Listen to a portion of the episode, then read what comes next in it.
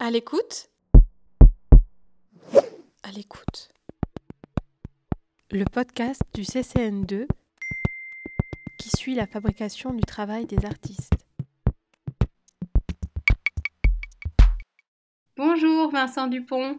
Bonjour Charlotte Imbeau. Vous êtes en ce moment au CCN2, le Centre chorégraphique national de Grenoble, dans le grand studio pour préparer votre création Attraction, dont la première devrait avoir lieu le 17 avril 2021 au Centre des Arts d'Anguières-les-Bains, scène dont vous êtes artistiquement associé. Vous êtes arrivé début février au CCN2 pour deux semaines de résidence. Nous nous parlons à la fin de la première et vous êtes accompagné de Raphaël Dupin, Kido Kim, Aline Landreau et Flora Schipper, les quatre danseurs et danseuses, de Maxime Fabre, régisseur son, et de Myriam Le Breton, collaboratrice artistique. Dans l'espace sont tendus des fils blancs qui créent des, des lignes de fuite, des perspectives, et ça rebondit sur le sol.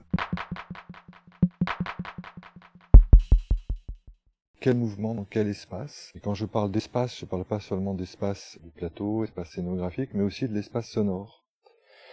Donc j'essaye à chaque fois de combiner un peu ces autour du mouvement, euh, la matière du son et la matière de la lumière et de l'espace pour écrire mes chorégraphies.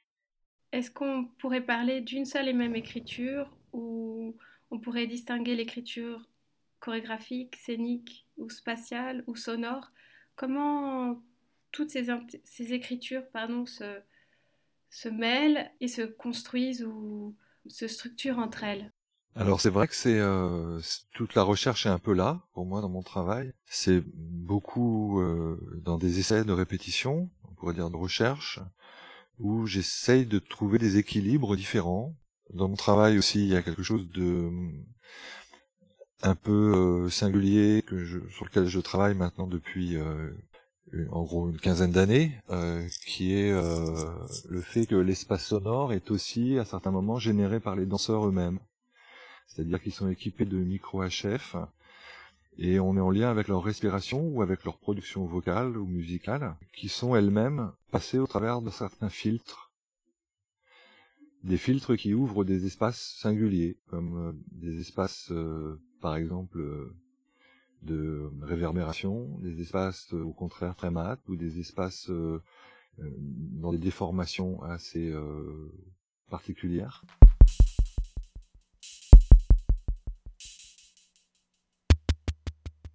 Le danseur génère lui-même l'espace dans lequel il évolue. Donc il est en lien en fait en permanence avec l'espace à la fois dans son mouvement et à la fois dans sa respiration.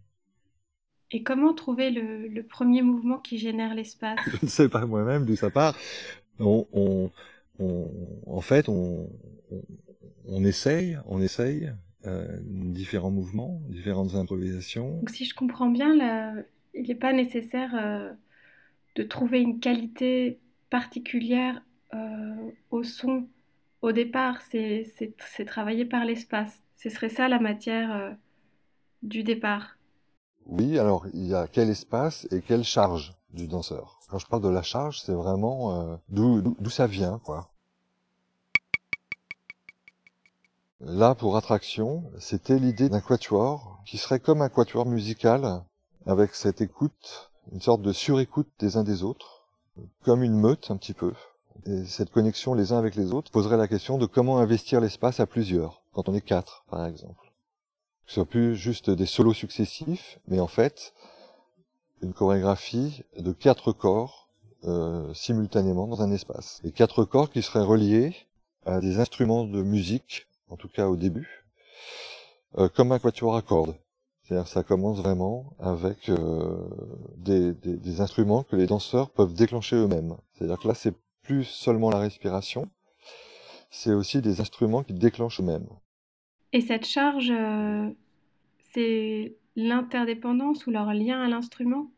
Chacun en porte une et c'est en même temps une charge collective? Oui, c'est une charge, une charge collective, mais euh, qui peut avoir une, euh, une force si vraiment chacun est dans la propre singularité de son instrument. C'est-à-dire qu'il y a une composition globale, mais qui, euh, qui est liée à la sonorité, à la vibration de, de, chaque interprète.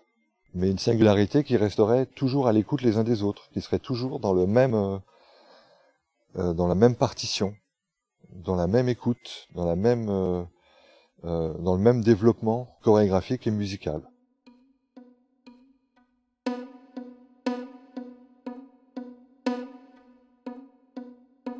Au départ, pendant les premières répétitions pour attraction, euh, est-ce qu'il y a eu euh, de la matière musicale apportée ou est-ce qu'il y a eu des, éléments euh, visuels, spatiaux, architecturaux sur lesquels, un socle commun sur lequel partir? Alors si je repense vraiment aux toutes premières répétitions, non, il n'y avait pas vraiment d'image. Vraiment eu l'idée de la question du groupe comment, euh, comment, comment trouver sa place dans un groupe et comment accepter d'être dans un groupe.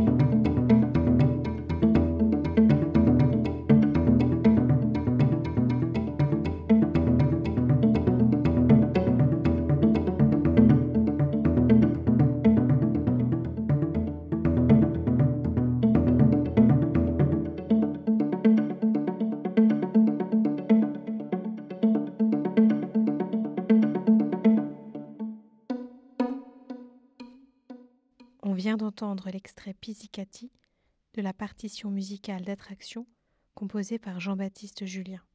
J'ai fait appel à Jean-Baptiste Julien pour composer euh, des morceaux musicaux, mais que les danseurs déclenchent au moment où ils volent, en fait. Voilà, c'est une partition mouvante, c'est une partition qui évolue en fonction des, des spectacles. Est-ce que cette écriture de l'instant, justement, est-ce qu'on peut parler d'écriture? Est-ce qu'il y a une partition qui se, qui s'écrit euh, tout au long des répétitions ou c'est l'idée de, de garder euh, euh, pour chaque représentation une, improvisation encadrée par des points clés dans l'écriture qui, qui structurerait sur la durée la, pièce Alors c'est un peu les deux. C'est toute la question de l'écriture chorégraphique pour moi, c'est-à-dire que le, le, but ultime en fait, c'est que quand le danseur produit le mouvement, on a toujours l'impression que c'est le, c'est, ça surgit là maintenant. C'est-à-dire qu'il n'y a pas de préméditation.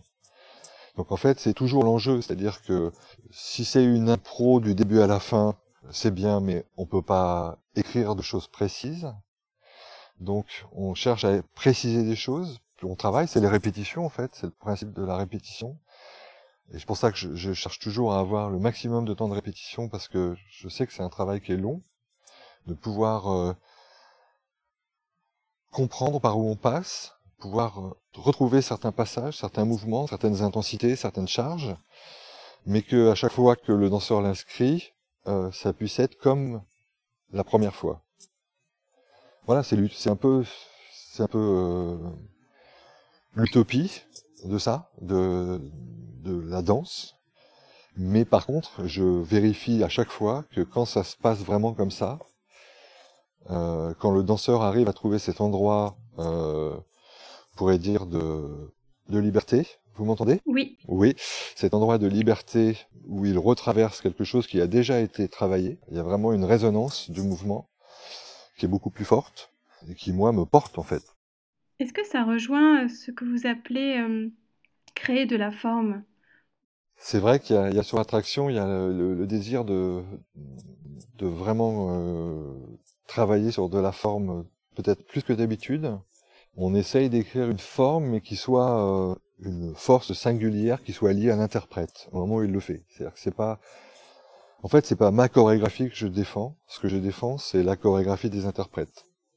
C'est ce qu'ils vont, ce qu'on, ce qu'on écrit ensemble et qui s'inscrit à un moment X sur le plateau. essayer de tenir cette chose-là. Et tenir la forme, ce serait cette forme, ce serait une, un assemblage de tout ce dont on parlait, enfin l'espace, le son, le mouvement, cet être dans l'instant. Oui, en fait, je pense que c'est vraiment, c'est comme de la chimie un peu, quoi. C'est-à-dire que c'est des dosages, c'est des équilibrages, c'est des, des, matières qui réagissent ensemble différemment en fonction de de leur euh, densité, de leur euh, volume, euh, la façon dont elles sont précipitées aussi dans le, on pourrait dire dans le creuset du plateau. Et en fait, c'est que j'ai l'impression moi de faire que finalement une sorte de de doser tout ça, quoi, de faire des choix de dosage, d'équilibrage, de déséquilibrage, de d'injecter euh, des choses plus euh, à ce moment-là plus de, liées au mouvement ou peut-être euh, d'équilibrer avec la lumière, de questionner le son, l'équilibrage du son, de filtrage, c'est de c'est-à-dire tout ce, qui est produit, dans quel espace il est produit, enfin redéfinir l'espace dans lequel il est produit, sachant que l'espace émouvant, qu'il évolue. J'ai l'impression d'être des fois un petit peu une sorte de chimiste un peu qui est joue un peu avec euh, avec toutes ces matières et qui euh, et qui les voit réagir, rebondir, raisonner, euh, prendre des, des formes, des révélations à chaque fois un peu euh, différentes.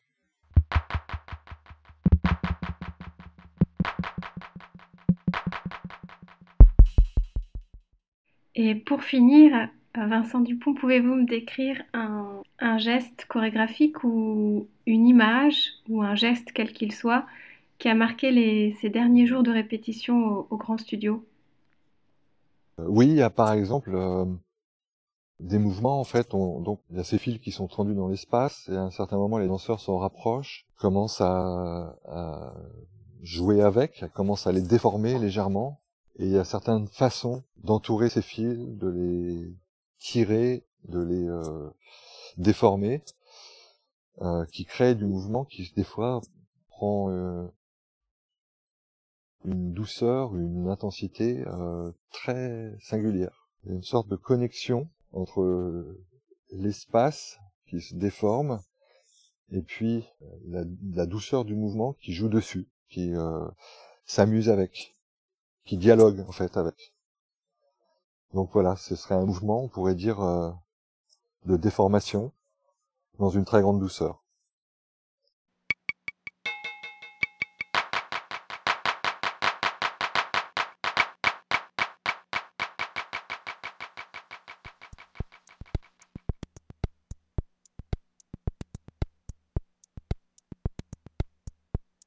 Cet épisode de À l'écoute du CCN2 a été préparé, réalisé et mis en musique par Charlotte Imbeau. Et vous pouvez le retrouver sur le site du ccn2.fr ainsi que sur SoundCloud, Apple Podcasts, Spotify, Deezer, Stitcher ou encore Podcast Addict.